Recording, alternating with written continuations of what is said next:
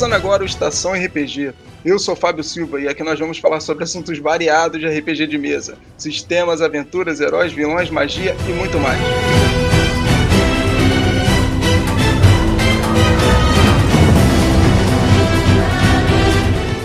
E com a gente aqui mais uma vez ele, o cara que chamou Van Helsing para exterminar a matilha de lobisomem.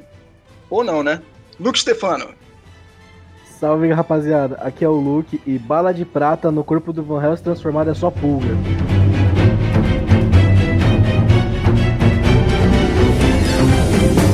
E hoje temos um convidado ilustre aqui com a gente. Ele é baiano, produtor de conteúdo via YouTube e streamer na Twitch. Seu conteúdo é voltado para jogos de RPG. Além disso, ele é jogador e principalmente mestre de RPG em streams. Paulo Coy.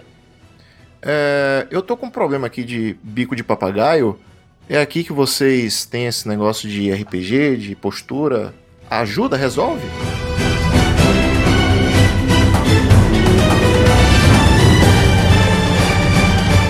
Obrigado por acompanhar o Estação RPG. Estamos começando mais um episódio.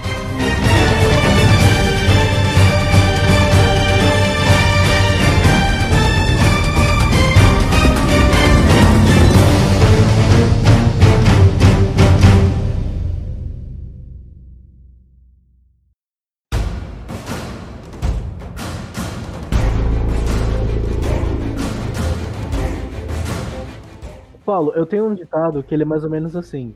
Eu só descrevo o golpe, quem mata é os dados. Quem mata é os dados. Mas é isso, cara. Mas esse em particular, esse em particular, não teve. Foi erro meu mesmo. Foi erro meu mesmo. Tipo, os personagens de nível 1, três personagens de nível 1 mataram um troll, cara. Um troll, sem nunca ter visto nenhum troll na vida. Os caras mataram muito fácil. Aí eu olhei assim, eu tenho alguma coisa errada. Claro que tinha, o troll era imune a. Não é que ele era imune, mas. É, não, ele era imune à magia de sono da, da, da feiticeira. E Sim. ele tava caindo o tempo inteiro. E, e, se eu não me engano, no Tormenta, sono é, é um truque. Não sei, não É, até, até criatura de nível 4. é É até criatura de nível 4. Você pode, gastar, você pode gastar mais um PM pra ser até uma criatura de nível 6, se eu não me engano. Ou nível 8. Exatamente. Enfim, aí ficou mole. Aí quando eles enfrentaram o segundo troll, o combate já foi mais tenso. Eu também não. Os meus dados não foram tão. Porque assim, pô, quando eu tô mestrando, os dados também não ajudam, cara. Não. É sempre um 20, 19, 20, 19. Pô, teve uma sessão, velho, que eu só tava tirando 20, 19. O tempo inteiro. Essa, Aí. essa última mesa que a gente jogou, que eu mestrei, eu tive que matar um jogador que parou de jogar. Tipo, ele virou um NPC, virou um aliado dos, dos jogadores. Eu tive que matar ele porque eles estavam enfrentando meio que um octopus gigante, né? Uma lula gigante. E ela agarrou o bárbaro. E o bárbaro tirou um no teste de acrobacia pra fugir do agarrão. Todo mundo fugiu, menos o bárbaro. Aí eu tive que matar a fada arcanista pra ela, ela meio que trocar de lugar com o bárbaro. Porque, tipo, eu, quando eu tô mestrando, também tiro dados muito bons, mas quando eu tô jogando, também tiro dados muito bons. Eu sou bem sortudo, mas também sou bem azarado às vezes. Não, não, não tô tendo experiência de jogar. E é uma experiência muito ruim, cara. Toda vez que eu vou jogar, que eu começo a rodada, eu não quero voltar pra, pra, mesa de, pra, pra ponta, pra sentar no, no cabeceira, ser o mestre de novo, porque não. Pior que Nossa, atualmente, muito, é, é muito ruim, cara. atualmente não tô mais conseguindo jogar direito, mano. Foi uma coisa que o Fábio falou, eu não sei se foi off ou foi em um, num dos podcasts. A gente tá tão acostumado a interpretar todo mundo, o resto do cenário, que se uma pessoa só fica maçante, cara, eu, não consigo mais. Não, eu tava precisando porque eu não tive experiência de jogo, de jogador. Não tive. Fui, eu fui jogar RPG. Eu posso assumir claramente que eu fui jogar RPG pela primeira vez em 2020. Fácil, fácil. Fácil, fácil. De todos, sei lá, desde, dois, desde 97 que eu tive contato pela primeira vez, foi sempre mestrando. Sempre mestrando. Fui jogar pela primeira vez agora, convite do, de, um, de uma galera de um podcast. Eles já conversavam sobre RPG muito. E aí eles montaram a mesa no podcast deles, eu participei de algumas sessões pela primeira vez como jogador. Foi, foi interessante. Foi interessante. Eu ainda prefiro ah, a posição de mestre. Não que não, assim, não, não curta tal, mas ah, talvez por já ter me acostumado e, e não por conta de, do poder do mestre e tal, mas sei lá, aquela coisa de você tá contando a história e, e ver a reação das pessoas e como eles vão interagir com aquela coisa que você está conduzindo. Não necessariamente você criou, eu tenho focado muito também em aventuras prontas e tem me ajudado bastante. É, é legal, cara, é legal. Às vezes eu tenho um problema de poker face que eu não consigo fazer. Quando os caras na lata, eles estão passando perto do lugar, já começa, já começa a vir aquele sorrisinho assim. Ih, eles vão acertar. É. Aí fica fácil, mas. Mas eu tenho que trabalhar mais isso, mas, putz, cara. Isso aí é sensacional, a gente não tem nem como esconder, né? Tem determinadas paradas que o jogador faz na mesa que dá até uma alegria no coração, não tem como esconder a cara. Pois é. Ainda mais não, mas tá sendo legal, tá sendo legal. Eu, eu, tenho esse tipo de alegria quando eu penso numa coisa que é aquela coisa off, aquela coisa que tá no canto só vai acontecer se o personagem for para aquele canto. Aí quando ele vai para lá, eu fico bem feliz também. É muito maneiro. Se bem que eu coloquei uma. Eu coloquei uma. Nessa, nessa última do Tormenta, que a gente fez um. No cinza final, eu coloquei um, um puzzle que a galera ficou travada que eu pensei que ia ser muito óbvio. E talvez eu tenha errado em como deixar mais claro que as coisas estavam interligadas dentro do puzzle. E eles ficaram travados. Aí na hora que eu fui putz, os caras jogando, jogando, jogando, e, e eu, putz, eu não vou deixar no, na sorte também. Aí eles foram tentando, eu fui esperando alguém tentar loucura. Aí eu aproveitei um, um deslize de um personagem, aí eu, pronto. Aí todo mundo, ah! Aí em off, depois que a gente terminou de fazer a transmissão, depois que a gente parou a mesa, eu falei, galera, ó, esse puzzle aqui, vocês passaram por eles, na primeira tentativa foi fácil, e tava tudo interligado no segundo, na segunda parte do puzzle.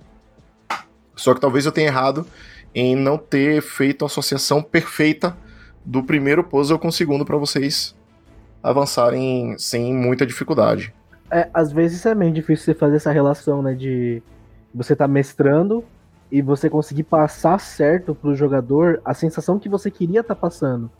E não é... só isso, e não só isso, mas tem também, não é nem, a, nem só a sensação, mas eu ainda tô com plus de que, além de, tá, de ter cuidado da parte de, de entretenimento dos jogadores, os jogadores estarem se divertindo, tem também a parte de que aquilo ali é um produto que está sendo transmitido ao vivo, que a galera vai assistir no YouTube depois, e isso tem que ser minimamente divertido também para quem gosta de assistir, sacou? Então, quando, por exemplo, essa parte do puzzle que não deu certo. Eu considero que não deu certo. O puzzle ficou redondinho, a galera comentou lá, porra, vou anotar esse puzzle pra usar na minha mesa. O puzzle ficou redondinho, ficou muito bom. Eu conduzi ele errado.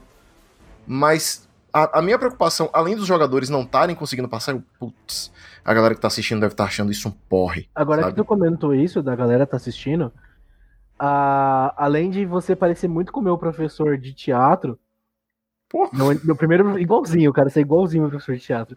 Mas uma coisa que eu aprendi bastante, que no, quando você está fazendo uma apresentação, existem vários métodos que você pode seguir para você como personagem ou como narrador, você trazer a catarse para quem está assistindo.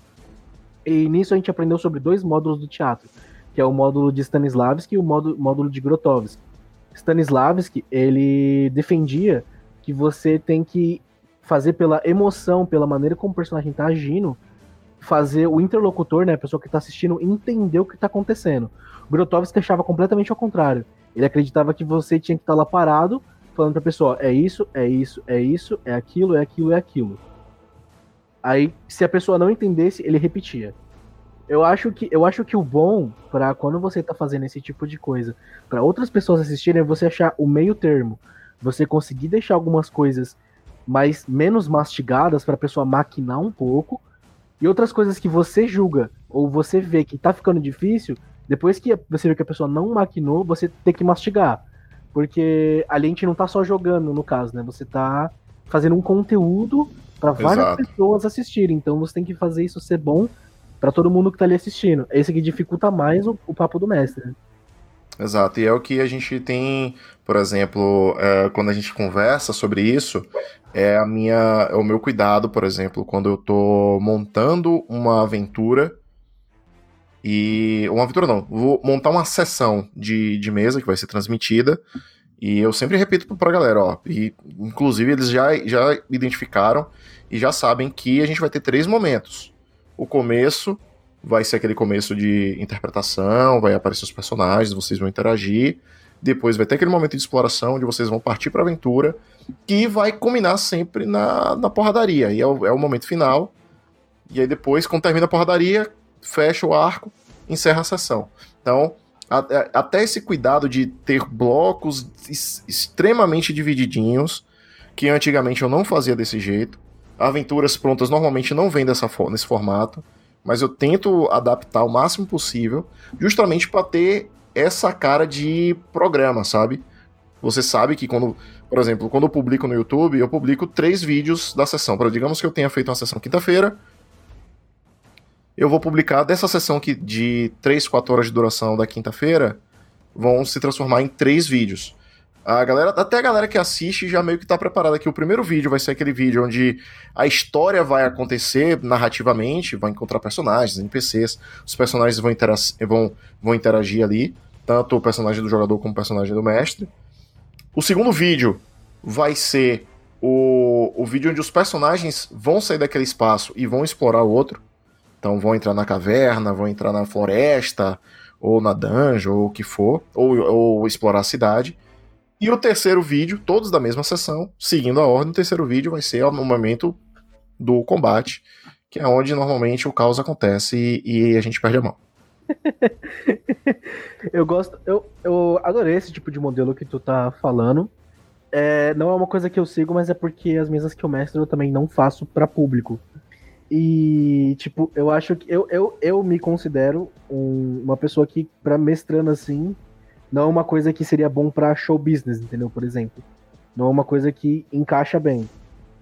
É, eu não sei, eu não sei tipo, dizer como eu conseguiria fazer isso acontecer, sabe?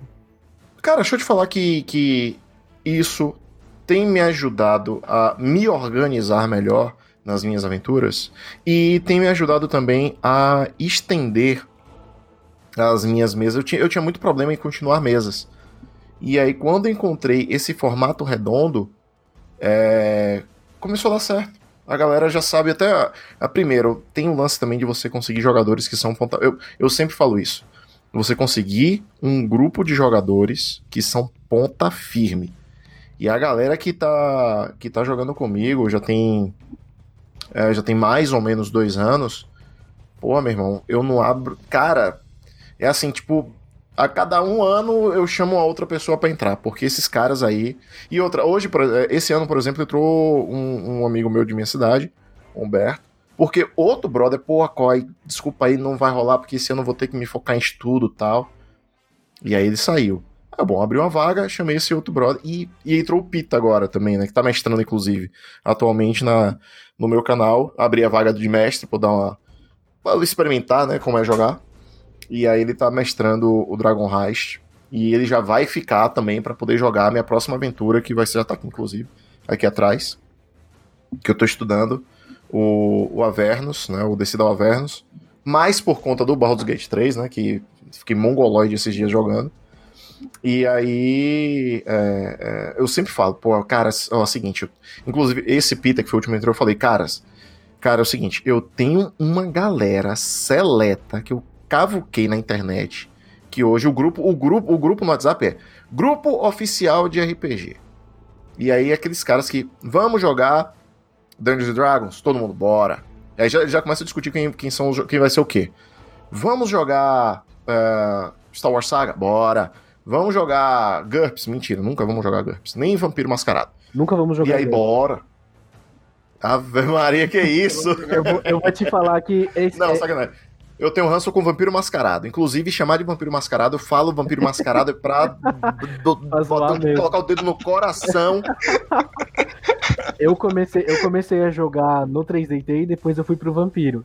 Mas eu vou te falar que é uma coisa que eu não ligo de zoar em Vampiro, porque hoje em dia, se alguém bota um livro de Vampiro, qualquer edição na minha frente, eu olho pra alguém e falo, mano, sai da minha casa, agora.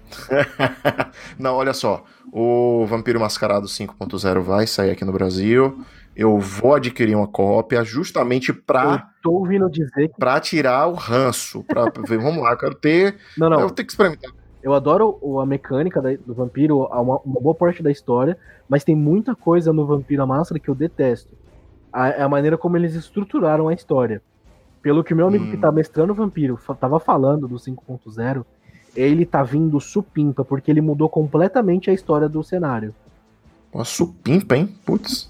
Acabei de voltar. Mas a história do cenário, mas Sim, tá várias muito mecânicas dele em si, elas mudaram muito também. E elas atualizaram. Se você compara a versão 3.0, que é a melhor versão, né, entre todas as versões que saíram aí depois, e essa 5.0, você A- começa a fazer uma comparação de mecânica. A e, 3.0 assim, é que o, opinião, é que tá o Malcaviano tá com a camiseta Me Amarro numa metranca, né? Mas então, cara, o meu problema, o meu problema. É o meu problema com o Vampiro Mascarado É não famosa, é o cenário, não são as regras, foi simplesmente uma experiência ruim que eu tive. Eu tava começando a, a- assim, eu, eu saí do, do tava ali no Dungeons and Dragons e tal e o, chegou um outro carinha, putz, vamos pro, ah, vamos jogar vampiro, tá, bora, beleza, vamos lá. Vamos ver como é que é isso aí. E o cara mestrou uma foi horroroso. Eu não entendi nada do que estava acontecendo. Eu não entendi o que o mestre estava querendo dizer, que tipo de aventura era, o que ele. Sabe, o cara. E aí eu falei, putz, isso, nossa, foi muito ruim.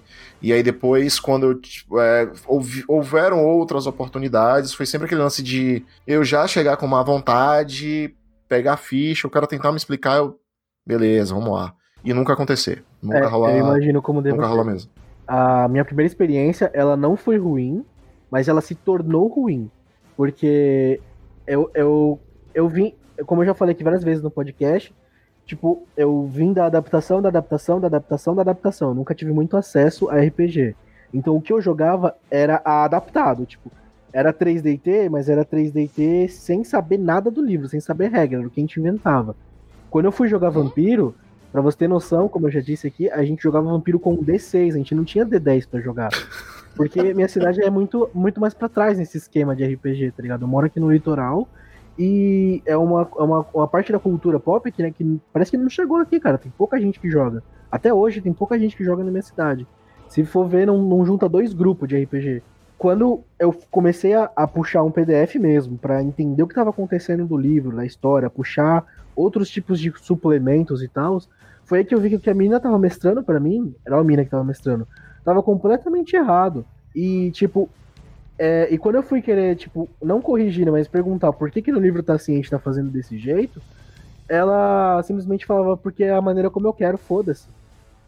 Aí foi um bagulho que me deixou bem emputecido, tá ligado? Porque. É regra, é regra, Regra 20 no 20 nível no máximo, tá ligado? Nível máximo Caraca, mano. Eu, assim, é, é- é porque aqui no, aqui no Brasil, cada um teve um- uma experiência, um momento diferente de, de, de RPG, né? Eu sei que no sul, no sul não, no sudeste, ali, Rio, São Paulo, talvez Minas também, o RPG chegou muito cedo, final da década de 80, a galera que ia para os Estados Unidos trazia umas Xerox pra cá e tal. Então teve uma galera que teve um, o contato com RPG muito, muito cedo. No meu caso, é, o meu primeiro contato foi com livro-jogo, cara. É, da Marquês Saraiva, em 97, de- meu tio chegou com esse livrinho. Em detalhe, eu tinha. Na época eu não sabia, né? Mas eu não, não gostava de ler. Não, não conseguia ler nada, nada, nada, nada, nada, nada. Até cair no meu colo o livro-jogo O Ladrão da Meia-Noite. Marquei Saraiva. E aí, cara, foi uma. cara, mu- foi- mudou minha vida. Mudou minha vida. De você ir pra sala de aula, na época eu tava aqui na sétima série, com o livro na mochila, no meio da aula de biologia, de ciências, sei lá sacava o livro, dadinho ali, ficava uh, anotando, pá, página tal, rolava o D6. Então foi um primeiro contato assim, e ali, é- meu primeiro contato com RPG foi assim, cara. E só, sabe? Só, não tinha mais ninguém, as pessoas. Eu, cara, ninguém, nem tinha meus amigos, nada. Também, né? Sou do litoral, Salvador. Na época eu morava literalmente na praia.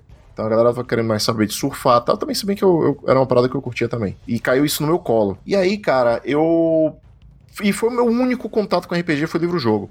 Aí eu ia nos shoppings, nas li- grandes livra- livrarias da época. Na época nem existia Sara- Saraiva, Livraria Cultura, essas mega stores não existiam. Você tinha umas livrarias grandes, mas não eram essas megas marcas. E lá tinha, né, uma coleção de livro-jogo, maravilhoso. Eu comprei vários. Não tenho nenhum, porque da mesma forma que esse que meu tio pegou emprestado de um aluno dele, que veio parar na minha mão, da minha mão passou para outro, e esse outro foi. e o aluno perdeu. Sumiu-se. Aí é, já foi, já era. E os meus e os meus também tiveram o mesmo destino. Os meus também tiveram o mesmo destino. Aí, cara, eu, putz, eu tinha o Calabouço da Morte e eu tinha também o Talismã da. Cara, eram maravilhosos. maravilhosos. Talismã da Morte. E aí tinha um tal de O Senhor dos Anéis RPG. Cara, eu não fazia menor. Ó, tinha um velho vestido de vermelho com um chapéu. Vermelho não, de cinza. Ah, o, o, o, o, livro era vermelho tal. Eu, putz, que maneiro. Um, deve ser um mago tal. Que legal, eu quero isso. Ganhei de presente. Quando eu peguei o, a revista, que eram, eram é tipo aqueles módulos, são duas revistas, né? Aí eu comecei a ler, não tava entendendo nada do que eu. Como assim? Regra tal, juntar amigo. Eu tava esperando que era outro livro-jogo. Pensei que isso fosse o RPG. Isso ainda em 97. Aí eu peguei isso. Foi bastante. E lá ficou. E voltei para os livros-jogos. Aí fui atrás de outros livros-jogos. Aquele maluquice de Senhor dos Anéis, RPG, ficou lá. Isso o quê? 97, 1997. Nesse ano eu tava nascendo. Meu Deus do céu. Que é isso, cara? Não, eu ainda não jogava RPG, não, mas já tava na conta. E só um adendozinho. É, Senhor dos Anéis RPG. Se ele foi escrito. Eu não, me, eu não me lembro de ter visto Senhor dos Anéis RPG, mas se ele foi escrito no mesmo modelo que o livro do Tolkien, agora eu sei é, que você não entendeu. Ah, pode continuar aí. Deixa eu ver se eu acho aqui, porque eu, eu, eu sempre fiquei de procurar não tô falando do Um Anel, não, hein? Que, que foi lançado aqui no Brasil depois. É um livro muito maluco. Depois eu vou procurar aqui. Não, não, eu, eu já fiquei de procurar isso, mas não era o nome, não era dos Anéis RPG, era outra parada, mas era do dos Anéis. E foi pra minha estante, não entendi nada. Aí esse meu amigo, algum tempo depois, esse meu amigo é, veio uh, que, que mestrou uma sessão horrorosa de Vampiro Mascarado para mim, é, viu falando de. Ele, ele me viu com o livro jogo, ele, pô, que legal, é, é, é. Eu tenho outro lá em casa, de um negócio de um, um negócio lá de O Senhor dos Anéis, não entendi bulhufa, você tá lá parado, ele, cara, troca comigo, eu tenho um jogo muito legal que eu também não gostei, eu não tô jogando muito, aí você me dá esse, eu te dou o meu.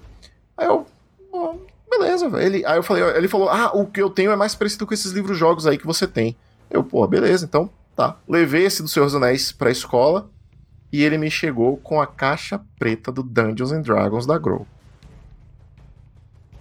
Nossa senhora! Aí, meu amigo, aí o resto. aqui agora, aí o cara, velho, eu li a caixa assim, eu, pô, beleza, meu. Caraca, ah. mano, quando eu peguei aquilo pra jogar pela primeira vez, que eu juntei dois primos meus, nossa senhora, velho. Ele vem só a caixa pretona, a caixa com dragãozão bonita, vermelho cara. assim. Precisa procurar aí, cara. Nossa, é linda. A caixa é linda, linda, linda. Aí vinham os, os, os, os bonequinhos de papel, né? Pra você.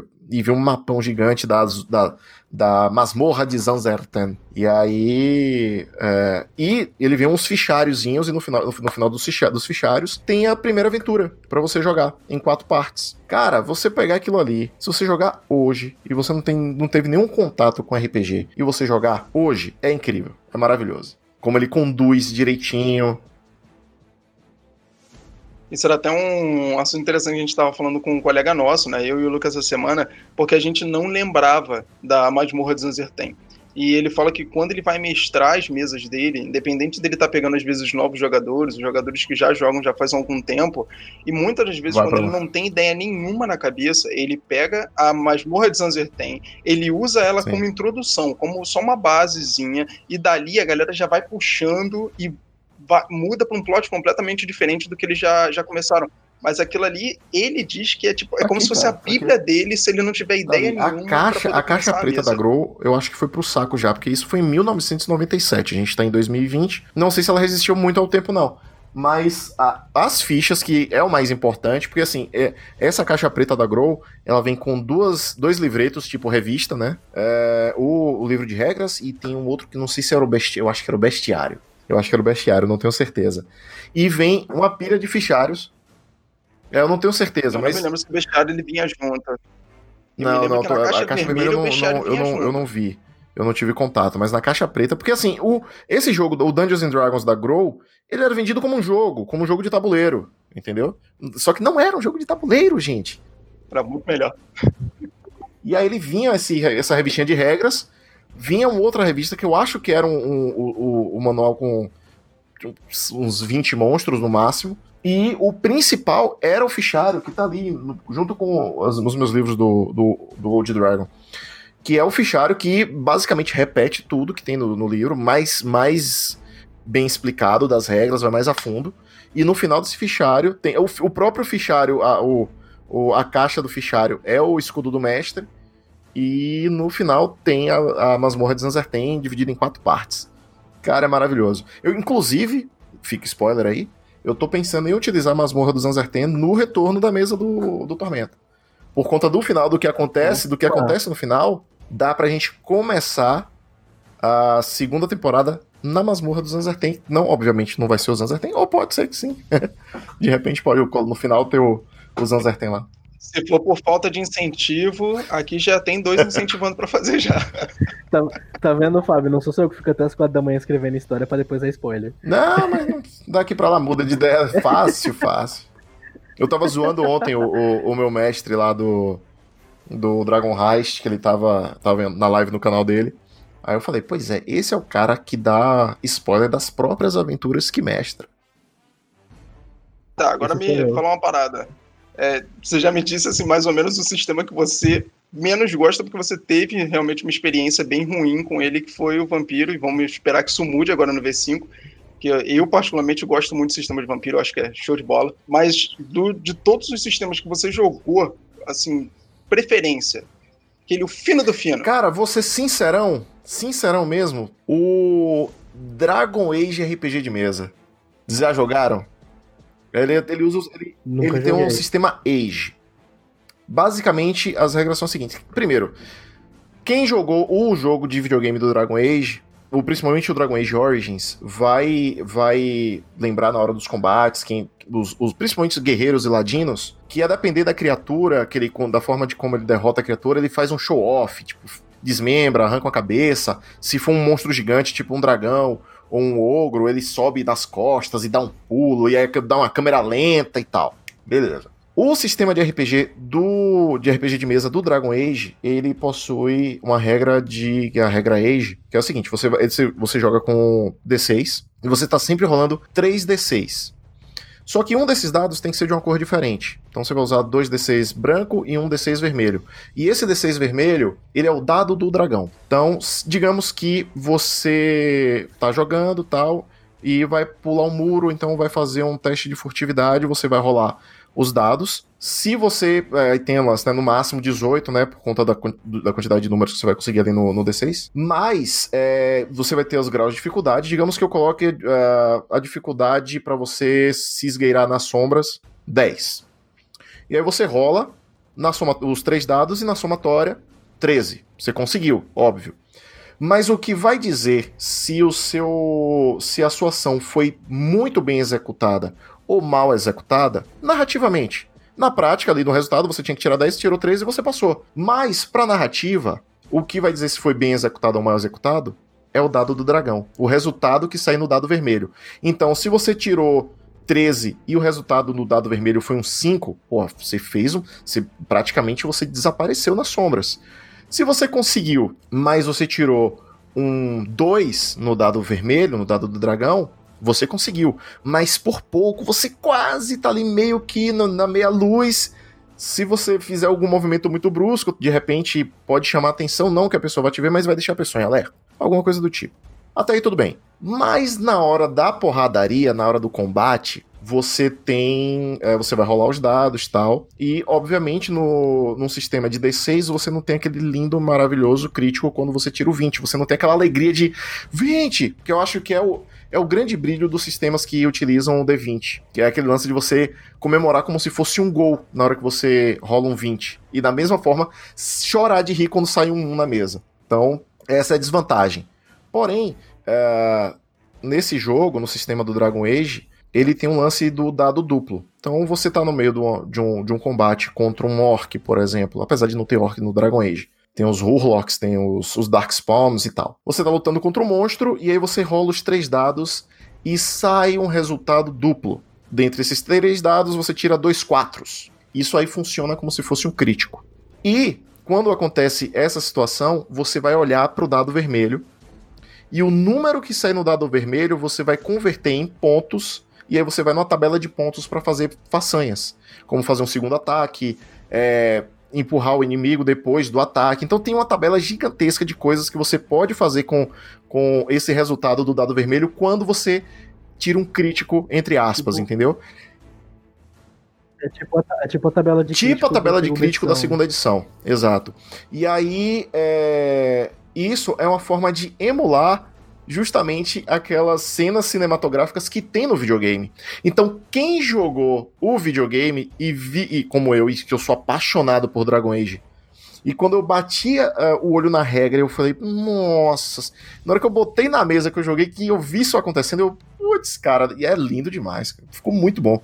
Ele ele pegar uma, uma característica cinematográfica de um videogame e transformar aquilo ali em uma regra no, no, no, no RPG de mesa. E o jogo é extremamente simples. É um excelente sistema para você introduzir novos jogadores no hobby. Que é uma coisa que também me surpreendeu.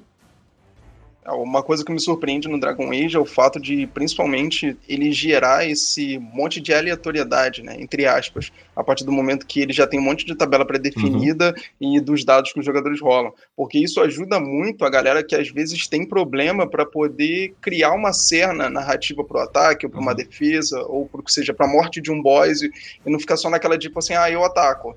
Ih, matei. Beleza, agora cadê meu XP? É, é... Ah, vou anotar aqui, valeu. É, abraço. Eu ataco, eu ataco. 12, Na, errou. É... Ele então, ataca, 12, acertou.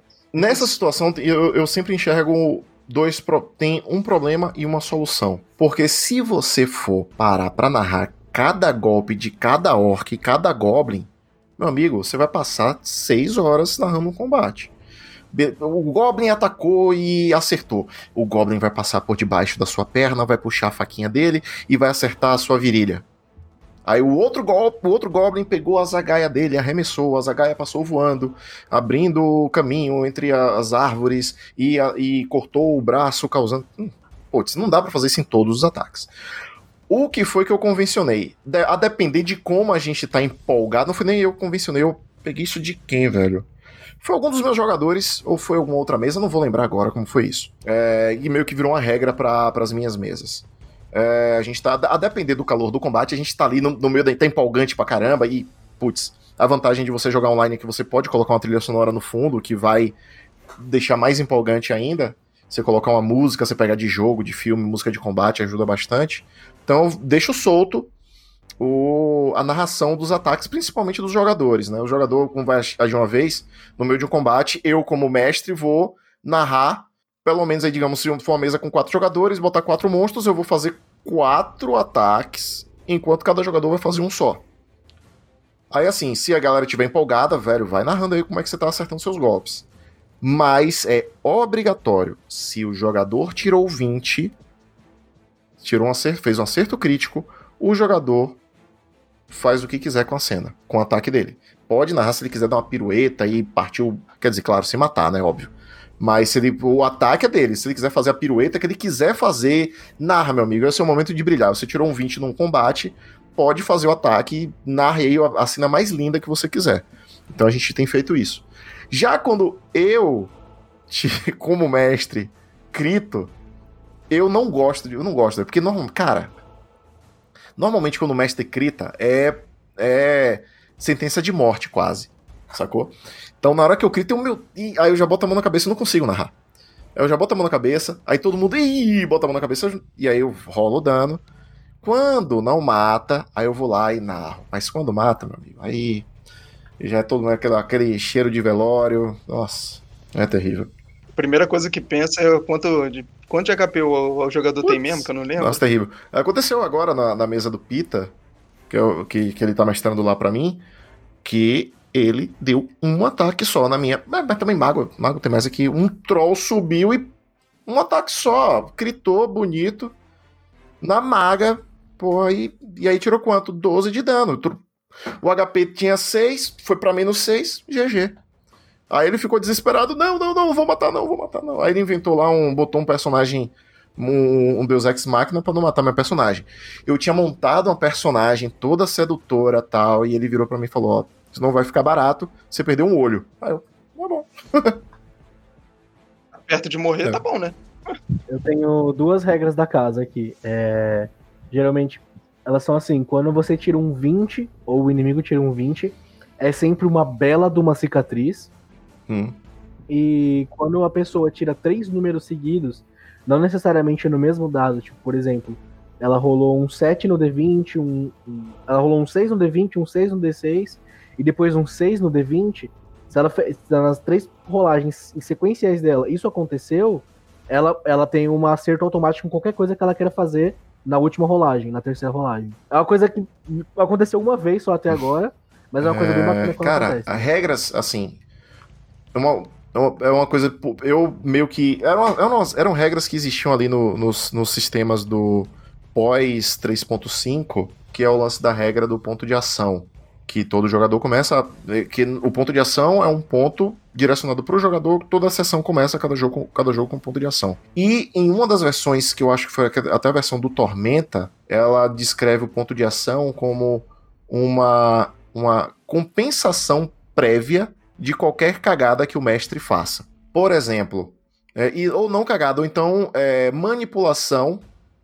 Manipulação em prol de outras coisas para que o jogo flua normalmente. Por exemplo, é, se os jogadores estão enfrentando o vilão, os jogadores têm todas as condições de matar o vilão, mas o mestre não quer que o vilão morra, porque o vilão tem que aparecer mais uma vez, é o nêmesis dos jogadores. Então esse vilão vai aparecer mais uma vez no futuro. Os jogadores destroem o vilão, mas o mestre fala por não, mas no último instante o vilão consegue se teleportar e vai embora. Eu fiz isso na mesa do, do Tormenta RPG. Os jogadores destruíram minha vilã com duas rodadas. Eu, porra. Matou. Perdeu. Porque isso meio que acaba tirando a parte do, do clímax, né? Você tá enfrentando o grande vilão, os caras conseguem, no dado, acertar, destruir com um crítico, alguma coisa assim. E aí que meio que tira o, o, o clímax de uma aventura que tá ali mais para poder entreter do que exatamente ganhar. A gente não tá no, no, a gente não tá no jogo, eu sempre falo também, a gente não tá no jogo de RPG para ganhar. A gente tá no jogo de RPG para entreter. Então, eu trouxe essa, eu continuei utilizando essa regra que acho que eu vendo veio do Tormenta a edição é, editada, a edição do Macaco Caolho lá, que foi a última antes da D20. Tinha, eu acho que tinha isso, que é justamente isso, não, ó. Seguinte, vocês vão ter um ponto de ação, vocês vão poder utilizar quando vocês quiserem, vocês vão ganhar um dado em qualquer jogada e vocês vão remover esse ponto de ação, e isso vai me dar direito também de manipular é, qualquer situação dentro do jogo, em, e aí só que assim, em prol da história que a gente está contando. Essa regra é uma regra. Eu, eu acho essa. Eu acho essa, essa deixa que você pode fazer, tipo, do, do vilão fugir de alguma maneira, eu acho que em questão de lore é uma coisa que enriquece bastante. Porque você pode colocar ali, por exemplo, que o, vilão apanhou na primeira vez, ele. Digamos que o vilão se acha destinado a fazer uma maldade muito grande, que vai ser a maldade das maldades. E ele tá ali na, naquela, no, no palanquinho dele, né? No palanquinho de número 1, um, segurando a tacinha da vitória. Ah, eu sou mal, eu tô fazendo maldade, eu vou ser mal pra sempre. Ele toma um couro. E nessa que ele toma um couro e consegue fugir, ele fala, não, eu sou mal, mas eles são mal, mais mal do que eu. Então ele vai tentar ser, vai arrumar ali subterfúgios que o mestre pode colocar como uma lore da hora para tipo para um motivo para ele ter ficado mais forte. Ele não só de fato aparecer mais forte depois, mas vocês fazer os jogadores trilharem um caminho ali, tipo, por exemplo, vocês passam depois disso por uma vila, nessa nessa vila vocês descobrem que o cara que fugiu passou, ele desenvolveu ali um poder diferente que ele começou a sugar uma das pessoas. Aí ali ele já enfrentou um tipo de problema, corre uma pequena história, ele conhece, conhece outras pessoas, conhece algumas consequências dele terem, deles terem ferrado o cara dessa maneira. Quando ele chegou na outra vila, ele já, o cara já ali sugou a energia vital de todo mundo. Ele desenvolveu um poder de manipular monstros. Aí ele tá atacando a vila com milhares de monstros, assim, com, com outras criaturas que estão assolando a vila ou, ou, roubando dinheiro com esses monstros. Dá para Eu gosto de fazer esse tipo de coisa que dá para você incrementar a história, deixar ela mais palpável, mais né, gostosa de ouvir, com, com coisas que acontecem na, na mesa mesmo. Eu, eu acho isso muito bom. Eu, eu fico brisando nesse tipo de ideia. Até porque se você só mandar, ah, o vilão fugiu. Acho que dá, dá caô, né? Dá, dá caô. Na mesa na hora dá, é, é dá porque assim, é porque assim. Mas é legal É, é porque assim, isso. tem, tem jogadores, assim, jogadores eu tô incluindo o mestre também como jogador. Existem mesas, vou falar mesa melhor. Existem mesas e mesas. Tem mesa que o cara segue a regra à risca. Se chegou a zero pontos de vida, vai morrer, independente se é vilão, independente se é jogador.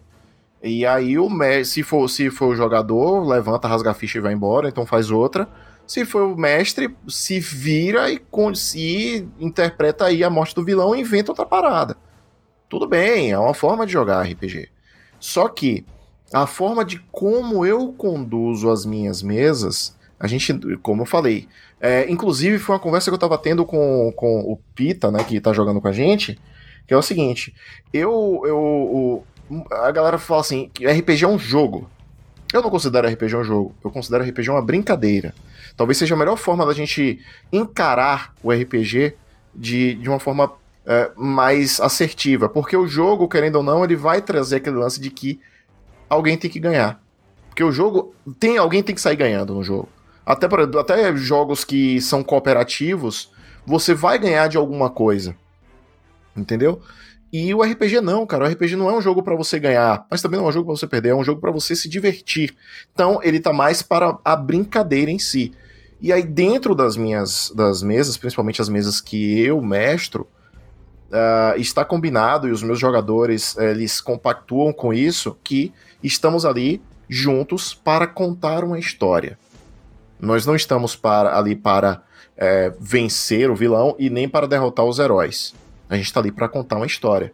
Então, se eu precisar manipular resultados, manipular situações para que a gente continue contando a história, eu vou fazer isso. Se por um acaso acontecer de um jogador morrer numa partida, ele não vai morrer porque a regra fala que ele morre aqui porque ele chegou com zero pontos de vida. Eu vou analisar o momento e vou, putz, vai ser uma morte heróica que vai gerar uma cena de velório em que a galera vai ficar, putz, nossa, nosso companheiro morreu. Aí eu mato. Sacou? Como, por exemplo, não aconteceu com a minha personagem que perdeu o olho. Era pra ela ter morrido, porque na regra diz que se os seus pontos se igualarem ao, ao resultado negativo dos seus pontos de vida, você morre instantaneamente. Foi o que aconteceu com minha personagem. Só que era a primeira sessão e o primeiro ataque que a Infeliz sofreu no jogo. e quero. One kill. kill. E isso não é videogame, é RPG. O mestre falou: putz, não, não, não, não, não, não, não vou matar, não. Peraí, vamos resolver aqui a gente não, e você não vai morrer. Então, por quê? Porque a gente, pô, me dá a oportunidade de contar a história dessa personagem também, sacou? Que bom que o, o, o mestre que tá, para que tá mestrando essa aventura pra gente também pensa desse jeito. Que se, se for agora que ela já mostrou a personalidade e se o mestre conseguir ver na, na, na cena em que ela morre uma oportunidade de fazer uma cena irada, eu acho que vale a pena. Se não, é desperdício, cara. Pô, o jogador passa uma semana, putz, no domingo vai começar uma mesa de vampiro mascarado. Porra, vou pensar aqui no personagem maneiro pra caramba. E hoje é segunda-feira, putz, eu vou desenhar um personagem assim e eu quero montar ele que ele faça isso, tem um cabelo longo, que brilhe no quando sai no sol e cara, ele vai ser irado. Chega na primeira sessão, toma estacada e morre. Crepúsculo é você? Pois é. Aí chega na primeira, na primeira sessão, ele descobre, que, ele descobre que quando vai pro sol, na verdade, ele torre e pronto, rasga a ficha e vai embora. Porra, cara, é... o cara passou a semana inteira pensando nisso para chegar na primeira sessão, o personagem dele morrer e aí pronto, é isso. Não é assim.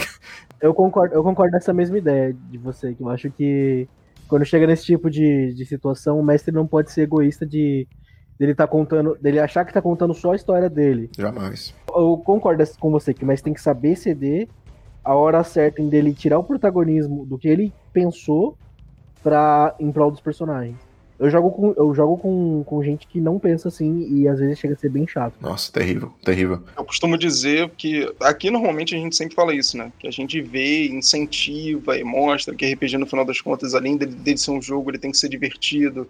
Todo mundo tem que ter um consenso ali em si, no que tá jogando, no que tá fazendo, para que assim ninguém saia perdendo no final das contas. E perdendo é com tudo isso também, com todas as situações.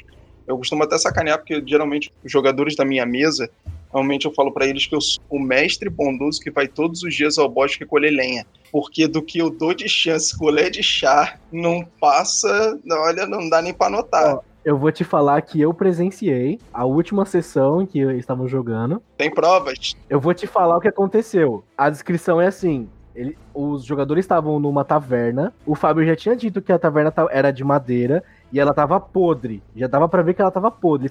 Ele falou mais de uma vez. Olha aí as provas. Aí foi, foi, foi desenrolando a cena, ele, eles conversando com os NPCs que estavam lá dentro. Desencadeou um combate lá dentro. A primeira ação do arcanista. Eu vou tacar fogo na taverna. Nossa senhora. Pô, bonito. Abraço. Aí, aí, Indiana, Indiana Jones fez ah, isso tá, também. Eu, rapi, rapidinho, só interromper vocês rapidinho. Lucas, se você estiver ouvindo esse áudio, um abraço para você. Abraço, Lucas. Beijo. E, e, foi bem assim, ele, ele tacou fogo na, tacou fogo na taverna. O, o Fábio ainda deu tipo umas seis ou oito rodadas de combate. O único que teve a ideia de, pô, vou sair pela porta foi o Minotauro. Quando deu essas seis, oito rodadas, a taverna despencou em cima deles. Putz, cara. Aí também, né? Não, mas aí os caras também pediram. Os caras pediram. Eu. É, é o papo pediu, mano. Os caras pediu. Não, mas é isso, mas sempre em prol de uma excelente cena. Se a cena ficou legal, massa, bacana. A cena foi boa, a cena foi boa. Sempre, sempre. A, a, cena é o que vale. E se morre gente numa cena dessa, faça a cena valer também, a fazer a importância. Nessa cena em questão, um jogador matou outros três de um grupo de quatro. Foi isso que aconteceu. A gente chegou num consenso básico, a gente infelizmente encerrou a, a, essa mesa, encerrou entre aspas, a gente vai começar outra mas é, eu também não curto muito quando o jogador ele fica preso, muito preso num personagem só. Quando a gente começa a fazer uma, uma campanha, a campanha fica longa demais, o jogador fica muito preso. Eu não curto isso, porque normalmente como eu jogo como mestre, eu não fico preso. Eu crio vários NPCs, eu sou vários NPCs ao mesmo tempo. Eu não gosto que os jogadores façam, se sintam da mesma forma que eu me sinto, porque é, fica enjoativo no final das contas, fica chato. E aí, quando eles pedem para trocar o personagem, eles vão trocar o personagem, às vezes meio sem vontade, porque eles já passaram tanto tempo jogando com aquele personagem em si que meio que não tem mais graça jogar com aquilo. E nessa mesa que a gente fez, a gente vai começar uma campanha nova. Eles já estão fazendo os personagens novos. A gente vai até rodar um one shot, uma one shot antes, para eles poderem experimentar outros personagens, outras classes diferentes, para eles poderem experimentar mesmo o sistema, ver o sistema, rodar um pouco mais o sistema e esse tipo de coisa não acontecer de novo. Aí, eu vou participar dessa mesa, hein? Cara, eu, eu, eu tava conversando isso ontem com, com um dos meus jogadores, que a gente, porque a gente já tá. A gente tá jogando o Dragon Heist, que é, o do, que é, no, que é do 5.0, uma aventura oficial da, da Wizard, né, do Dungeons Dragons 5.0. É o meu primeiro contato, meu segundo contato com o 5.0. Desde o 4 eu parti para outras paradas e curti muito isso, de ter conhecido outros sistemas, outros cenários. E aí, por conta do Baldur's Gate, foi o que eu tinha falado mais cedo, né, o, o Baldur's Gate 3, eu estou estudando, tá aqui, os livros estão todos, todos novinhos, aqui, né, uh, o livro, o Player's Handbook, né, do 5.0, o livro do, do Decida Avernus, que é uma prequel do Baldur's Gate 3, do jogo de videogame. E para poder fechar o frete grátis, eu peguei o, o Curse of Stride, né? Desculpinha, né? Pra poder conseguir o, o, o frete grátis. O frete é. grátis acaba tirando dinheiro de todo pois mundo. Pois é, cara. Aí assim, putz, tava ali, peguei o, o, o, livro do jogador, peguei o Avernus, que era a intenção. Aí, putz, tá faltando um pouquinho aqui para poder fechar o frete grátis. Eu, ah, velho, vamos lá, bota o Strade junto. Aí coloquei o Curse of Strade junto. E aí, assim, cara, não tive, eu não tive contato. Eu tô estudando agora para mestrar o Dungeons and Dragons 5.0 e mestrar o Avernus. Mas, enfim, eu tô falando isso por quê? Porque eu tava conversando com esse, esse jogador meu e tem uma parada que está e não está me incomodando, que não é nem a questão do, de personagens, do, dos caras estarem jogando com o mesmo personagem, mas eu estar sempre mestrando para as mesmas pessoas. Se isso realmente me incomoda ou não, porque seria legal a gente estar tá trocando ali, como se fosse uma série, sabe? Trocar o elenco e, e ter um, outros áreas, apesar de que agora entrou mais um pro meu grupo, né? Que é o, o, o cara que tá mestrando agora. Ele vai entrar como jogador no Avernus. É, e aí eu fiquei pensando, putz, Será que seria bom também mudar um pouco os jogadores? Eu gosto muito de mestrar. Então, mestrar para outra turma tal. Só que esse brother meu me abriu o lance que eu falei mais cedo. Cara, você tá com um grupo muito bom. Todo mundo tá alinhado e não não fura com a galera. E aí, na hora que ele falou isso, é isso, na hora que ele falou isso, cara, eu falei, hum, você vai mexer nesse vespeiro de tentar montar um outro grupo com outras pessoas que vão aparecer, a galera que vai furar na hora. Ah, não vai dar, veja bem, parará, parará, parará.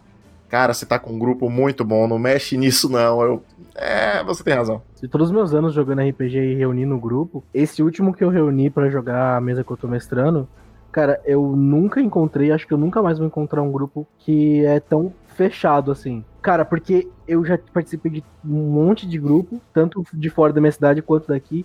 E nossa, velho, era só dor de cabeça, era a mesa que eu não queria mestrar, era a mesa que eu não queria jogar, porque o, o as pessoas, elas não, sei lá, cara, não fechava. Simplesmente não fechava o ciclo de jogar. E agora que eu tô conseguindo, igual você falou antes, tipo, de você não conseguir, às vezes não conseguia terminar uma mesa, não conseguia continuar mestrando. Eu não conseguia justamente por falta de vontade, por causa das pessoas estavam jogando comigo. Puta, agora eu tô conseguindo escrever muito bem, cara. Eu achava que o problema era eu, que eu não mestrava bem. Mas que eu não gostava de mestrar, no caso, né? De mestrar bem, eu nem sei se eu mestre. E foi aí que, eu, quando eu troquei de grupo, que eu percebi que o problema era o grupo, e não era eu que não, não gostava de continuar mestrando. O Luke é modesto, cara. Ele mestra bem pra caraca, assim. Tá de sacanagem. E, assim, eu tenho, eu particularmente tenho um pouco mais de experiência mestrando para jogadores diferentes. Eu já joguei muita mesa com muito tipo de jogador. Teve época que eu tinha. Isso quando eu tinha tempo, né? Quando era mais moleque eu tinha mesa, às vezes eu tinha uma mesa de vampiro, tinha uma mesa de lobisomem, tinha uma mesa de D&D, e tudo junto e misturado, sério, e tudo junto e misturado, e assim, a galera era completamente diferente, o jeito de jogar era completamente diferente, às vezes era o, o mesmo sistema que a gente jogava, mas eu jogava com outras pessoas, isso enriquece muito a cabeça da gente, enriquece muito o seu próprio senso crítico para você chegar hoje e dizer que você não mata o jogador se não for por uma boa razão, porque você sabe que aquilo ali é em prol da é, diversão é, daquelas verdade. pessoas que estão sentadas com você e não é simplesmente o fato do cara estar tá perdendo o sábado, domingo, o que seja com você, simplesmente pro jogador dele ou pro personagem dele morrer em mesa e pegar a ficha, rasgar e jogar fora. Então tem o lado bom e tem o lado ruim. O lado ruim realmente é que nem todo jogador ele vai ter o mesmo comprometimento que os outros jogadores que estão com você hoje ele já têm. Exato. Então, nem todo mundo vai pensar dessa maneira. Aí é que vem o lado bom e o lado ruim do negócio. Exato. E assim, é, quando foi a partir de quando eu comecei a, a mestrar online para fazer conteúdo mesmo, lá no meu canal, que a gente começou com. Acho que foi Old Dragon, cara. A gente começou com Old Dragon porque uma amiga nossa que nunca tinha jogado RPG na vida, a gente tava jogando Diablo 3 juntos. A gente conheceu, se conheceu no Diablo 3. Ela falou, putz, uh, falando assim, pô, nunca joguei RPG. Eu, não seja por isso. Aí, rapidinho ali, a gente montou tudo, tudo. Eu, putz, agora eu vou jogar o quê? Chegou o dia. Eu, putz, vamos. Vamos de Old Dragon, porque Old Dragon é um sisteminha ali, simplesinho, explica rápido tal. E aí foi o, o estalo para criar esse conteúdo que eu já tava ensaiando há anos para fazer. E aí, pô, deu certo. Foi divertido. Só que bateu nesse lance do comprometimento. E aos poucos eu fui, galera, é o seguinte. Ó, vocês gostam de jogar RPG? Gosto. Tá.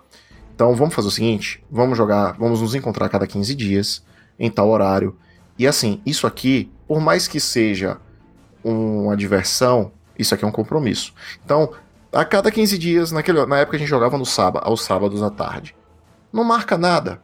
Aliás, não marca nada não, marca o RPG. E ali nesse horário você não mexe, porque você já sabe que a cada 15 dias, no sábado à tarde, você tem esse compromisso por 3 horas de estar tá jogando RPG com seus amigos. É um compromisso. Então, começou dando certo e aí começou as falhas. Ah, hoje não vai dar, hoje não vai dar, hoje não vai dar. E aí a gente foi ajustando. Entrou uma pessoa, sai outra, e papapá até chegar, até chegar hoje no, no, no meu elenco, no meu, no meu elenco atual. Elenco. Elenco é bom, né? Elenco é bom. Aí a gente chegou nesse é bom, elenco. É, é, chegou nesse elenco que a gente já sabe. E assim, deu um problema, todo mundo. Porque, porque assim, normalmente quando alguém tem algum problema, o jogador falta e tem mesa. Lá não. Lá galera é o seguinte, ó. Teve esse problema. A gente só não teve mesa por saúde, falta de luz ou internet, porque é Brasil, e casos extraordinários, como foi semana passada. Essa semana teve. Semana passada, faltando uma hora mais ou menos, duas horas para rolar, o brother manda mensagem. Cara, eu estava saindo do trabalho agora quando um arrombado com empilhadeira derrubou uma, uma pilha. Trabalho com logística, uma pilha de produtos. Caralho, velho. Nossa E eu vou ter que ficar aqui para resolver esse BO. Aí eu. Galera, eu acho que esse.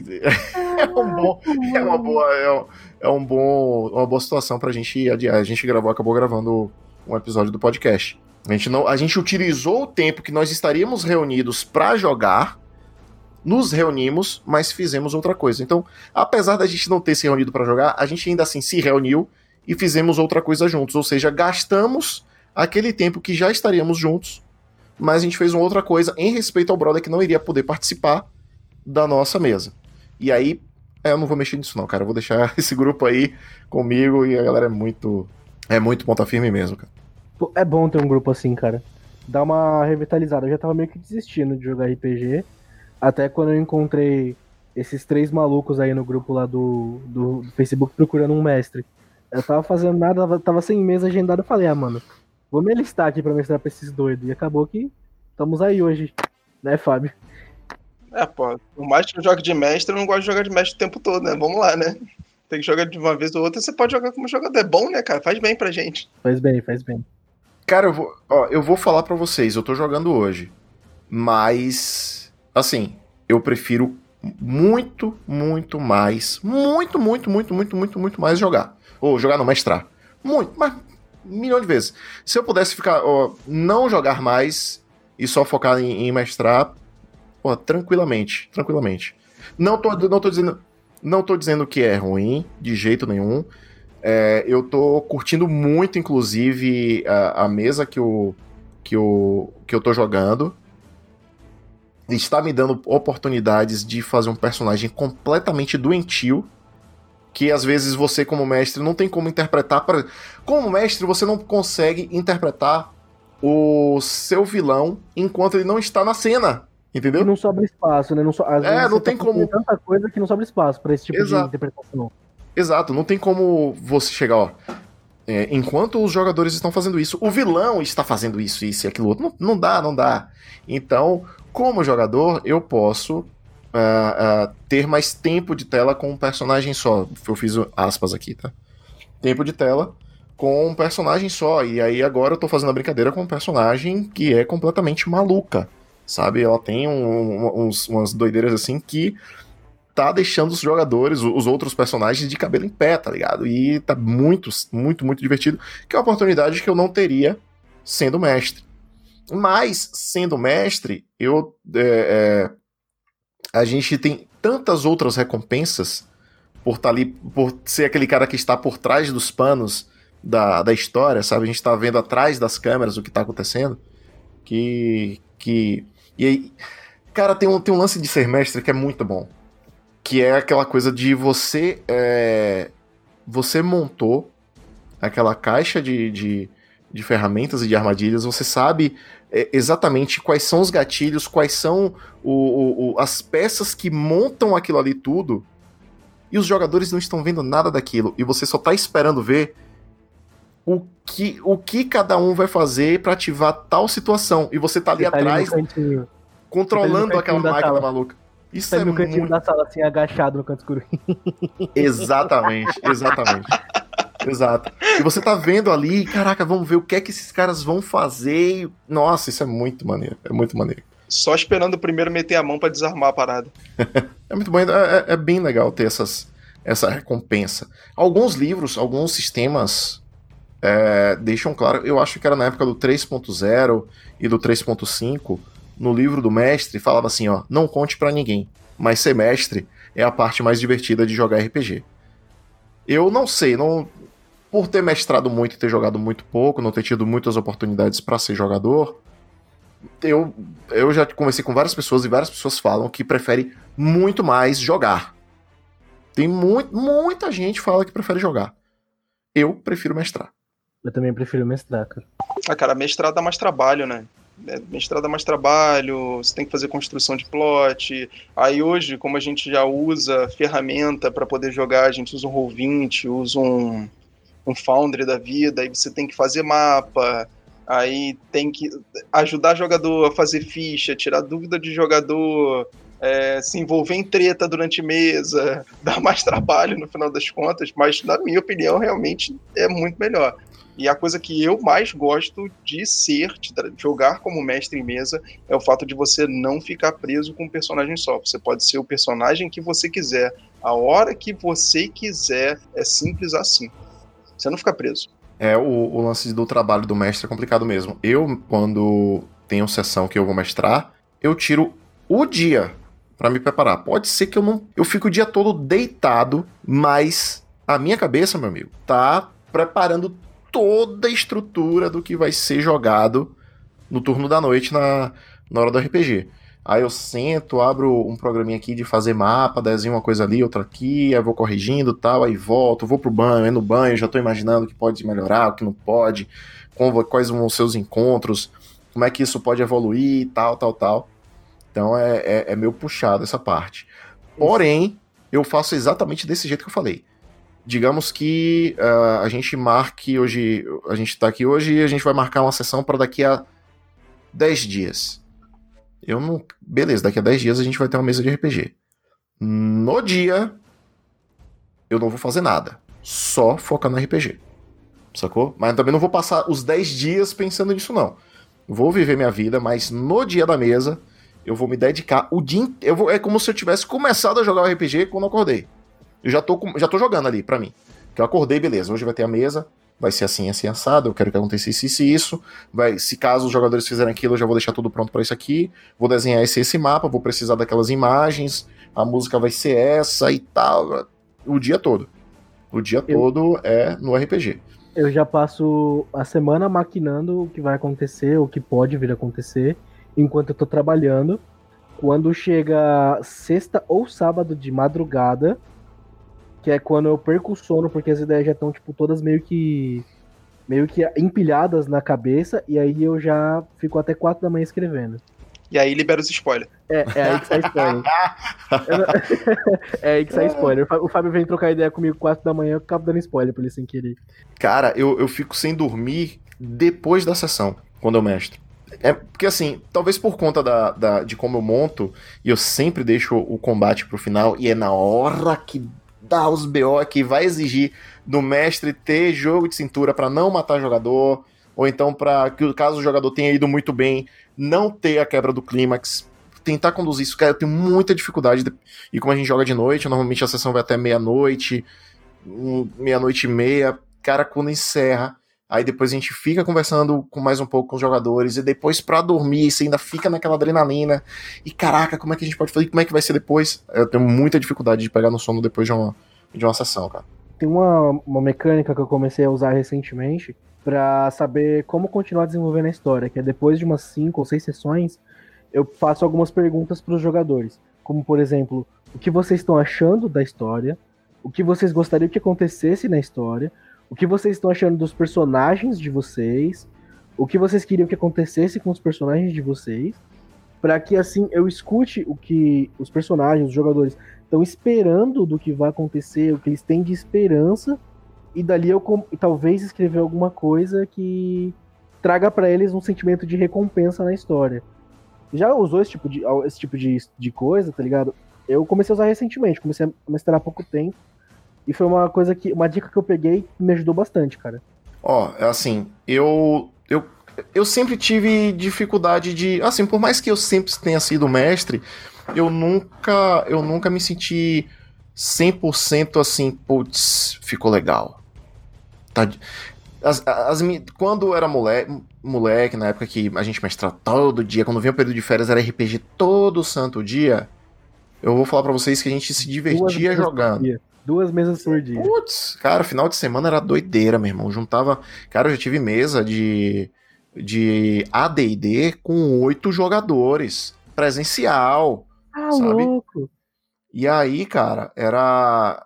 Só que assim, você virava e falar, putz, das aventuras, grandes histórias, não, a gente fazia grandes cenas, cenas que são icônicas até hoje. A galera, 20 anos depois, a galera, porra, daquela vez, lembra que aconteceu isso?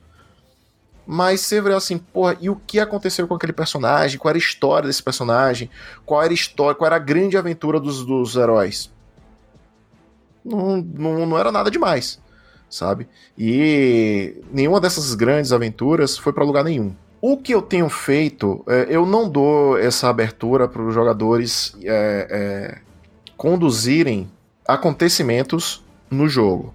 Né? De perguntar assim, o que é que você quer, o que é que você acha, o que você gostaria que acontecesse com o seu personagem. Hum, não, não, não é bem assim que, que acontece.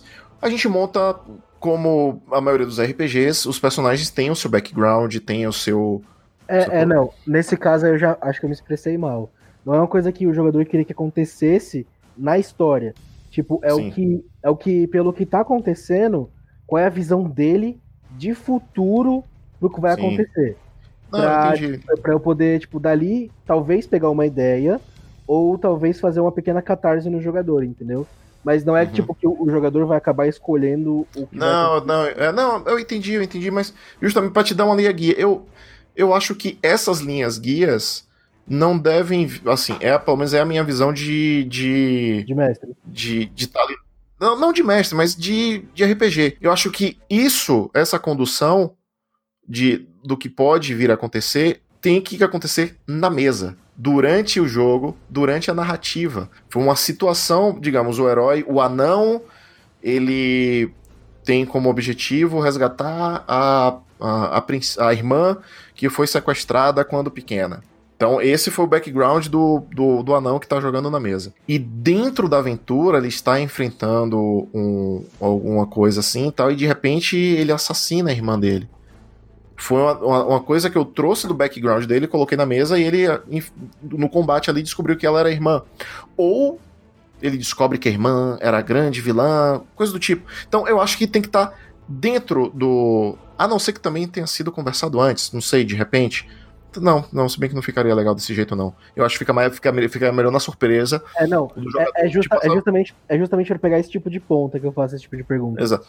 Entendi. É, é isso, mas esse tipo de pergunta eu a gente acerta antes de começar a mesa, e aí durante a, a, a, a construção da aventura dentro do jogo, a gente jogando, que essas coisas vão surgindo. Eu acho que ajustar, fazer esses ajustes de perguntar pro, pro jogo. Eu não sei, posso estar errado também. Eu nunca experimentei, mas não sei se. Não sei se funcionaria comigo, sabe? Sim. A gente gosta de dizer aqui que não existe certo e errado, existe o que o grupo tá se divertindo. Sim, sim, sim. É, eu não sei, eu, não, eu, realmente não sei se isso realmente é, se encaixaria. Porque eu essa parte da diversão, quando eu penso em RPG, eu penso numa coisa mais genérica nessa parte de diversão. O que eu, o que eu digo genérico é: vai ter o jogador que gosta de interpretar, vai ter o jogador que gosta de explorar, vai ter o jogador que gosta de porrada. Vai ter o jogador que fica muito tímido na hora de interpretar o seu personagem. Vai ter o jogador que não tem aquela cabeça de conseguir é, imaginar que ele está dentro de uma masmorra com com, com paredes de pedra, cheio de limbo por conta da, da umidade. O cara não vai ter conseguir, não vai conseguir perceber que ele tá dentro de uma masmorra explorando com meia luz e tal. Mas que na hora da porradaria ele vai se divertir pra caramba. Então, quando eu penso em preparar um ambiente para o jogador se divertir, eu vou mais nisso. Eu, eu não vou ser direto, então eu vou entregar os três para todos. Então, se eu tenho ali quatro jogadores dois gostam de porradaria, um gosta de interpretação e o outro gosta de, de explorar, os três vão ter a mesma quantidade de coisas que ele gostam. Os caras que não gostam de interpretar vão ter que aguentar a cena de interpretação até chegar a parte de combate. O cara que gosta de interpretar vai ter que aguentar o combate porque ele já se divertiu interpretando. E a pessoa da exploração, da mesma forma. Tive que fazer esse tipo de perguntas me ajudou bastante porque na época a gente tava com um problema de um jogador faltoso e que quando ele jogava, ele não entrava muito no personagem, tava mais disperso. Tipo, é, aconteceu alguma coisa, às vezes eu tinha que falar o que estava acontecendo de novo para ele, porque ele não estava prestando muita atenção. E fazer esse tipo de pergunta para os jogadores me ajudou de uma maneira. Eles me deram uma, um, uns guias mecanicamente de como eu fazer o jogador participar mais.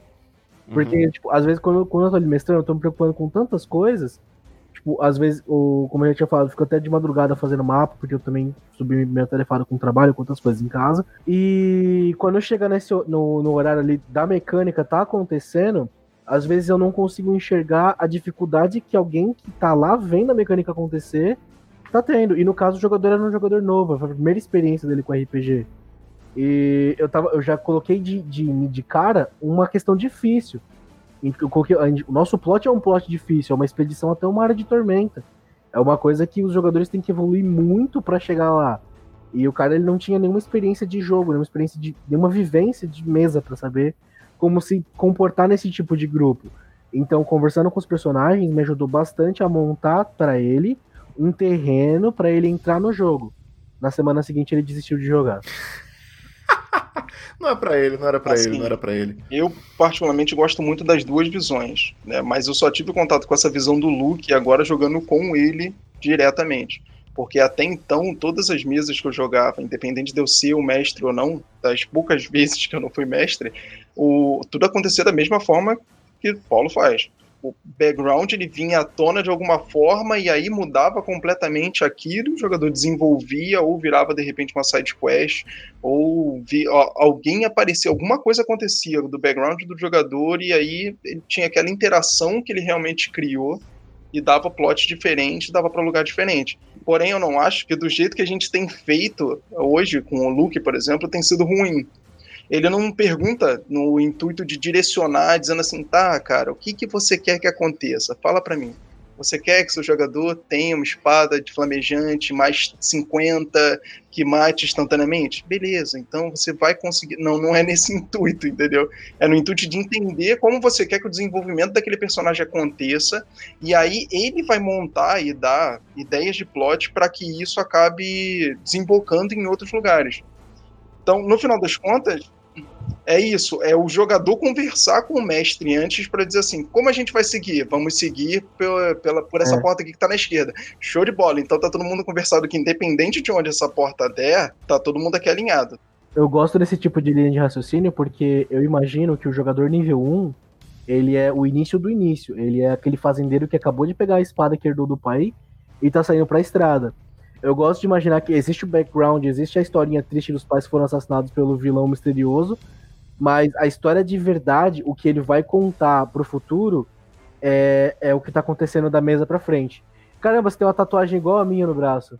Igual? Só que a minha tem um cabo de espada no final. Tem to, tem... E a, a, minha, a, a, minha eu tirei o D10. Tem, tem esses dados com o D10. eu tirei o D10. E no final Por que eu tirei o D10? Espada, tipo, forma a. Como se os dados fossem, fossem a lâmina e atrás tem um cabo de Sim. espada. Caramba, igualzinho, cara. Por que, que você tirou o D10? Não, só que a minha não tem o D10. Por quê? Não sei. Adivinha. Adivinha. Por causa do vampiro. Claro, porra. claro que eu tirei o D10 Pô, olha só, você tem, que parar com, você tem que parar com isso, cara. Você fez um personagem de D&D que já é um plot pro Malcaviano num V5. Isso é verdade. É, só joguei a letra aqui pra você, tá? É só joguei, é só joguei a letra aqui pra você. O Malcaviano, o Malcaviano tem umas ideias legais que é tipo ah, tá amanhecendo. O Malcaviano, dependendo do nível de loucura que ele tá, ele fala que tá amanhecendo, ele sai correndo pro sol e começa a dançar pelado no meio do, do, da rua, cara. O Malcaviano é engraçado de jogar, mano. Loucura pura, entendeu? É esse aqui, é essa a questão. Mas deixa eu te falar, tem um negócio que você comentou que eu achei que é interessante.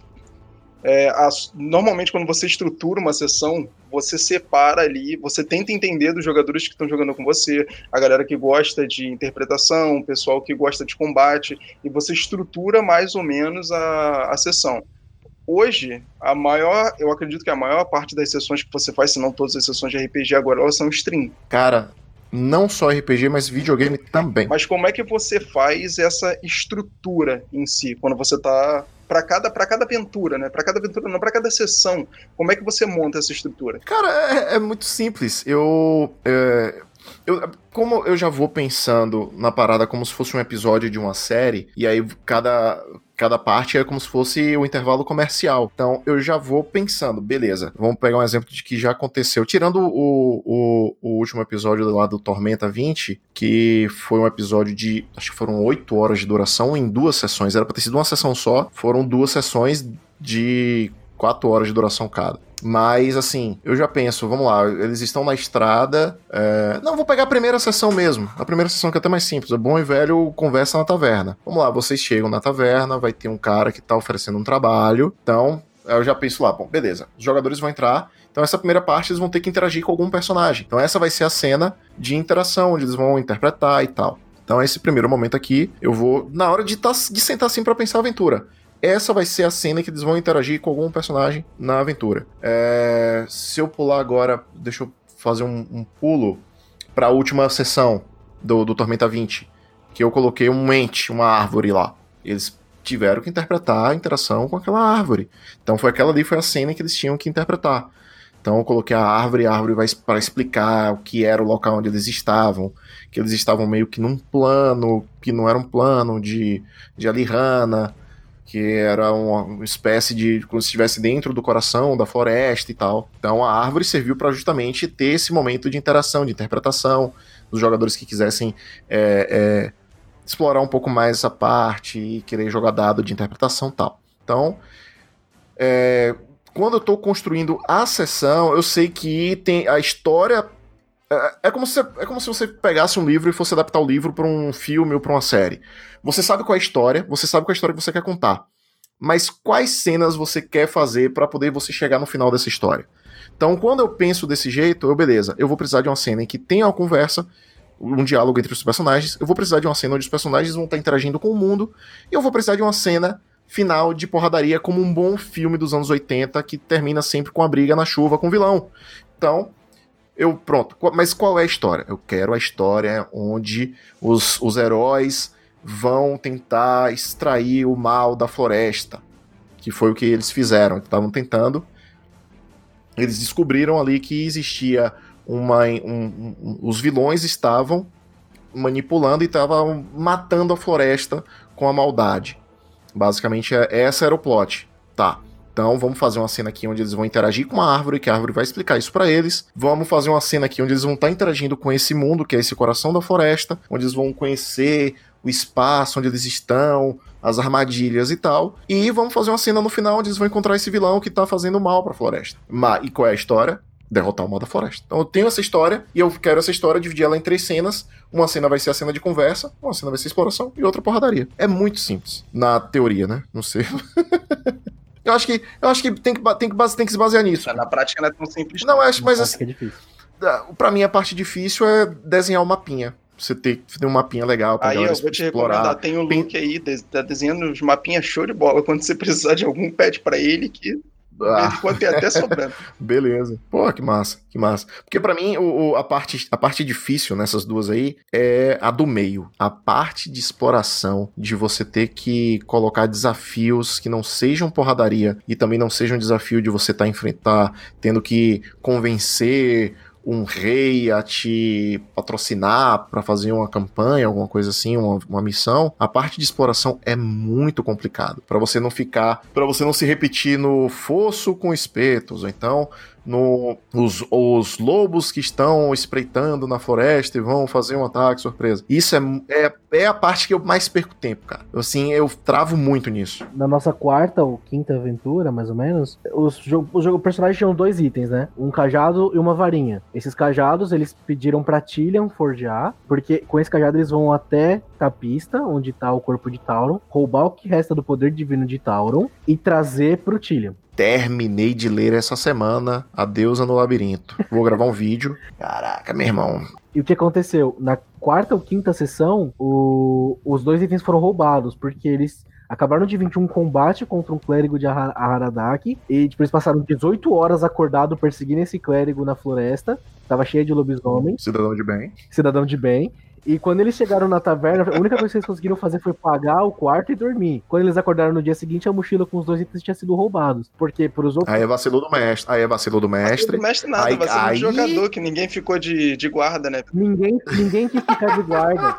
E ó, e ó eu vou te falar 30 que tem um anos motivo... de curso pra dar dessa, pô. Quando eles chegaram, é, depois de uma grande perseguição na floresta, porque o personagem do Fábio é um caçador, ele achando rastro e tudo, os caramba, quando eles conseguiram, até passando por algumas armadilhas, quando eles conseguiram chegar no lugar, era uma porta no chão com uma senha. Depois de uma, um tempo matutando lá a senha e tudo, eles entraram. Eles descobriram que ali era um, um, antigo, um antigo templo e que na real era uma biblioteca de um antigo deus menor que já morreu. Quando eles chegaram lá, tinha 40 pessoas lá dentro e eles tinham que resgatar dois itens. É assim que eu faço a cena de, de exploração porque ali dentro era uma guilda de ladrões, devotas de um deus dos ladrões, o item tava lá dentro, eles só tinham que descobrir como. Aí você mistura a parte de exploração que já foi na floresta e lá dentro da guilda, e a parte de interpretação, que é eles tendo que desenrolar aonde que diabo tá esses itens. Isso ajuda, foi o que me ajudou também a fazer a cena, a, a, a sessão final do Tormenta, por, por conta do domínio do cenário. Isso é muito importante. Porque assim, eu tenho domínio do cenário, é, a gente tá. Os caras estão enfrentando uma mácula numa floresta que. É, e aí vem o lance do. Do, do, personagem novo tal, aí coloquei a Lihana no meio, a deusa da natureza. Então, pronto, beleza. Eu já sei que se eles entrarem numa masmorra, a masmorra vai ser alguma coisa relacionada à natureza, então tenho que colocar elementos lá que remetam a isso.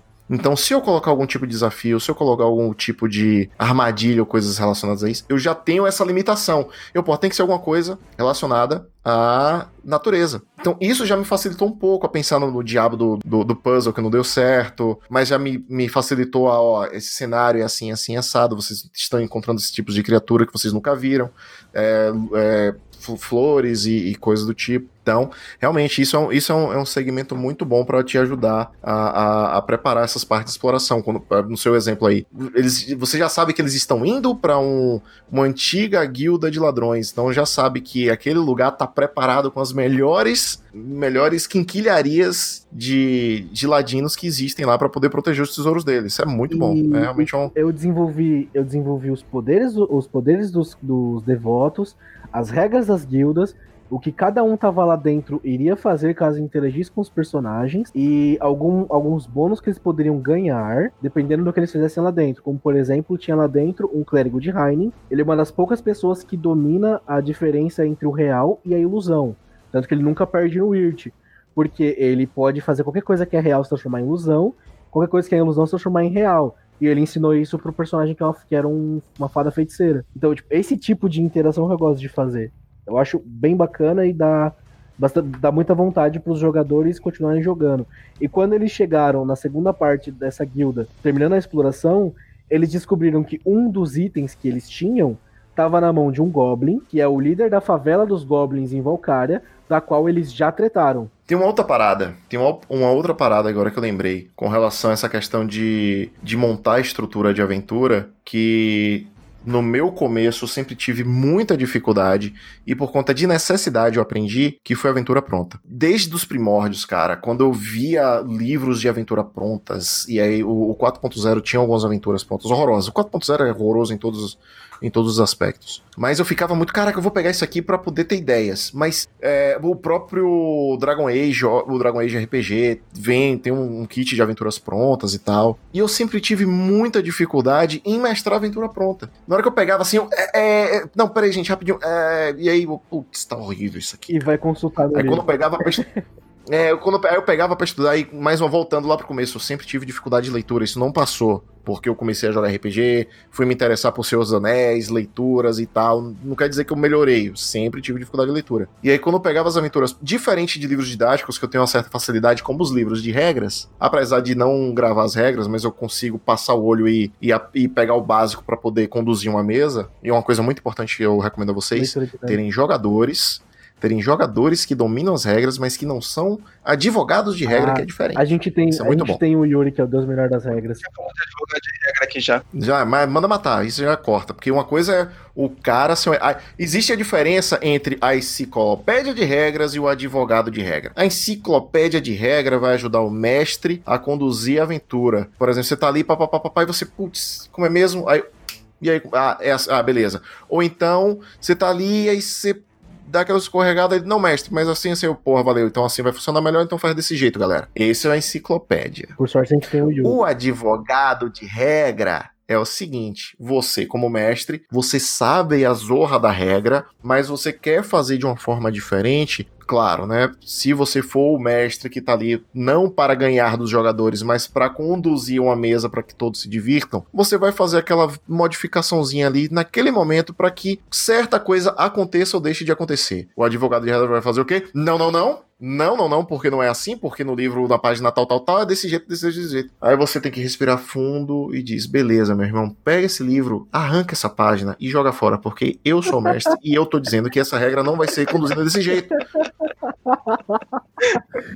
É assim que se trata um advogado de regras, entendeu? A diferença entre você lidar com a enciclopédia de regra e o advogado de regra é essa.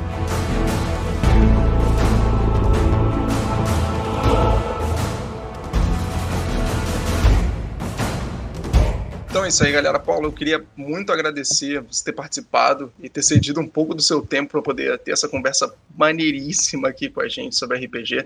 E te convidar, claro, para um novo assunto, um novo dia, para sempre voltar aqui com a gente e falar mais um pouquinho de RPG, porque RPG tá aí para isso, né, cara? Pô, cara, eu que agradeço. É, assim, é, é, é, bom, cara, primeiro, conversar sobre RPG é, às vezes é até melhor do que jogar. Não vou mentir, porque a gente se empolga, a gente às vezes passa mais tempo falando sobre, conversando sobre RPG do que efetivamente jogando. Porque a gente tá falando sobre regra, é a gente tá falando sobre cenário, a gente tá falando sobre o que aconteceu, história disso, que é muito, muito, muito divertido. E, putz, cara, é uma parada que a gente deve fazer mais, é interagir com a galera, com o cenário de fomentadores do hobby de RPG, o, e principalmente os criadores de conteúdo. A gente está passando por um período, e vamos datar aqui agora esse episódio, a gente está passando por um, por um período. Eu não, eu não vou nem datar, não, não vai meio que nem datar, mas a gente está passando por uma situação que está nos proporcionando e nos dando oportunidade a conhecer mais o hobby do RPG. E hoje, no, com as ferramentas que a gente tem hoje em dia, só facilita muito mais para a gente poder jogar online com webcam através do celular é, e com sitezinhos gratuitos que vazem rolagem de dados, tem as planilhas e tal. Então, e a gente está aqui para isso, cara, para poder espalhar a palavra do RPG, seja em podcast, seja em vídeo, com transmissões ao vivo. E é muito legal a gente ter esse feedback de, putz, cara, eu sempre quis jogar RPG de mesa. Volta e meu, eu ouço isso, cara, joga, meu irmão. Chama seu primo, chama seus amigos, Pega, tem vários sisteminhas gratuitos aí, muito simples. Pega e joga e vai se divertir. Isso é a mais pura verdade. Tanto que eu sou um desses casos. Eu fiquei alguns anos sem jogar RPG e acabei retornando agora, justamente por conta desse período de pandemia que a gente está agora, infelizmente, né? Mas infelizmente por um lado, felizmente por outro. Então, é isso. Paulo, deixa o seu contato e as suas redes sociais para a galera poder te seguir, para poder te acompanhar. Chama a galera para chegar junto, cara. Pode estar tranquilo. Então, meus queridos, para quem não me conhece, eu sou Paulo Coy. Eu tenho um canal na Twitch, twitch.tv/paulo Coy, que é onde eu jogo RPG. Uh, ah, bom, todos os dias praticamente eu estou ao vivo lá jogando RPG de videogame, né, só que era aqueles clássicos. Baldur's Gate, né, Internights, Dragon Age, essas coisas assim, dos clássicos de RPG ocidental. E temos também os RPGs de mesa uh, que a gente joga lá ao vivo, pelo menos uma vez na semana, se os, os astros se alinharem e der tudo certo, claro. A gente depende disso também. A gente está fazendo as nossas mesas de RPG lá no canal. E, para caso você tenha perdido os conteúdos, está tudo devidamente registrado e organizadinho no meu canal do YouTube, o youtube.com.br paulocoy. Lá já tem várias aventuras de RPG de mesa que eu mestrei. Eh, tá, a gente está agora em curso de uma aventura que eu estou jogando pela praticamente primeira vez na minha vida, de mais de 20 anos de RPG, eu estou sendo jogador pela primeira vez. Tá rolando lá também, então se vocês quiserem se inteirar com o conteúdo, vai no YouTube, youtube.tv, ou youtube.tv, youtube.com.br paulocoy. E se vocês quiserem me acompanhar ao vivo, vai para Twitch, twitch.tv barra paulocoy. E se vocês quiserem me achar nas outras redes sociais, procura Paulo Coy vocês vão acabar me encontrando.